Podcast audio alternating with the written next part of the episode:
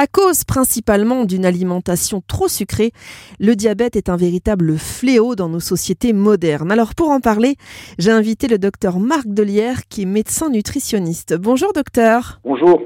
Alors docteur, quelle est la différence entre le diabète de type 1 et celui de type 2 Alors c'est deux diabètes complètement différents. Le diabète de type 1, il est euh, immunitaire, il nécessite systématiquement de l'insulinothérapie, c'est-à-dire des injections d'insuline, du fait d'une absence de sécrétion d'insuline. Alors que dans le prédiabète ou dans le diabète de type 2, il y a une insulinorésistance qui se développe, c'est-à-dire qu'il y a une résistance à l'insuline pour la pénétration, par exemple, du glucide, avec une intolérance au glucose, donc qui ne nécessite pas d'insuline, tout du moins pour le prédiabète, et uniquement après épuisement des moyens thérapeutiques pour le diabète de type 2. Alors si on a un doute, euh, on peut demander à son médecin de faire une prise de sang.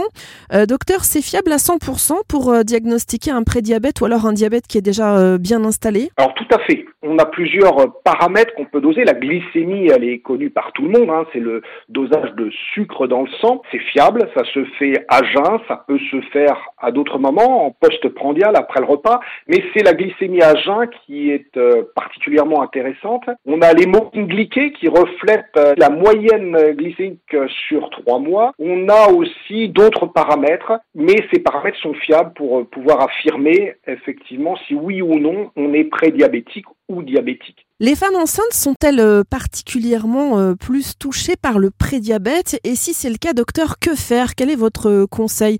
Surveiller l'alimentation en particulier? Alors, la grossesse, ce qu'il faut savoir, c'est que d'abord, c'est un état particulier au cours duquel peut effectivement se révéler un prédiabète ou un diabète de type 2. Heureusement, ce n'est pas systématique. On parle d'ailleurs dans ce cas-là de diabète gestationnel. Alors la raison en est notamment une insulinorésistance physiologique hormonale au cours de la seconde moitié de la gestation. Les conseils en fait sont les mêmes que dans le prédiabète. Veiller à une activité physique suffisante, veiller à une alimentation correcte aussi, et puis euh, gérer aussi le, sommeil, hein, à la fois sur le plan de la quantité et de la qualité, avec aussi une bonne gestion du stress. Euh, la gestion du stress d'ailleurs passe aussi par l'activité physique, l'alimentation et le sommeil. Mais on peut prévoir aider la, patiente euh, vers de conseils de méditation ou d'auto-hypnose. Le prédiabète, docteur, touche-t-il euh, les très jeunes enfants, voire les bébés? Et si oui, à partir de quel âge ça peut se déclencher? Ça concerne de plus en plus de jeunes enfants. Auparavant, c'était beaucoup, beaucoup plus rare, toujours pour ces problèmes de, sédentarité. Les enfants ne, bougent plus suffisamment. Et euh, ça peut toucher euh, des jeunes enfants, donc plutôt avec des problèmes d'obésité quand même. Et la Société de cardiologie d'ailleurs dit que même la masse cardiaque a diminué depuis euh, un certain nombre d'années. On a perdu 25%. Tout ça à cause de la sédentarité, du manque d'activité physique. Donc ça, c'est un conseil vis-à-vis des parents, toujours veiller à euh, une activité physique euh, suffisante pour leurs enfants. J'aurais même tendance à dire que c'est jamais suffisant, surtout à notre époque. Les enfants ne bougent plus euh, suffisamment. Alors justement, hormis bien sûr l'activité physique qui est indispensable, que faut-il faire si son enfant risque de développer un prédiabète? Quels sont vos conseils de professionnels? Alors on, on, revient toujours aux conseils hygiéno-diététiques que l'on doit d'ailleurs donner en tant que médecin même avant le prédiabète, hein, de manière systématique, c'est toujours des questions à poser. Qu'est-ce que votre enfant ou qu'est-ce que vous-même euh, vous avez comme activité physique? Avez-vous une idée du nombre de pas que vous faites dans la journée? Parce que ça, l'activité physique, c'est hyper important, hyper, c'est un véritable médicament. Se priver de ce médicament-là, euh, alors qu'on en, on va en prendre euh, par contre des antihypertenseurs ou, ou d'autres médicaments, en ne veillant pas à avoir cette activité physique, c'est pas logique du tout, du tout. Donc toujours veiller à cette activité physique qui est primordiale pour empêcher le, développement du prédiabète. Veiller aussi, si besoin, avec un professionnel de la diététique ou un nutritionniste à l'assiette euh, du, du patient, de l'enfant ou de l'adulte, voir avec lui qu'est-ce qu'il mange. Ça, c'est toujours aussi des questions, alors bien évidemment en tant que nutritionniste qu'on pose régulièrement, mais que tout médecin généraliste devrait poser aussi. Et aussi toujours veiller à cette quantité et qualité de sommeil qui impacte aussi le poids, qui impacte le, stress oxydatif, qui impacte des quantités de choses. Et beaucoup d'enfants ne dorment pas assez et parfois n'ont pas une qualité suffisante.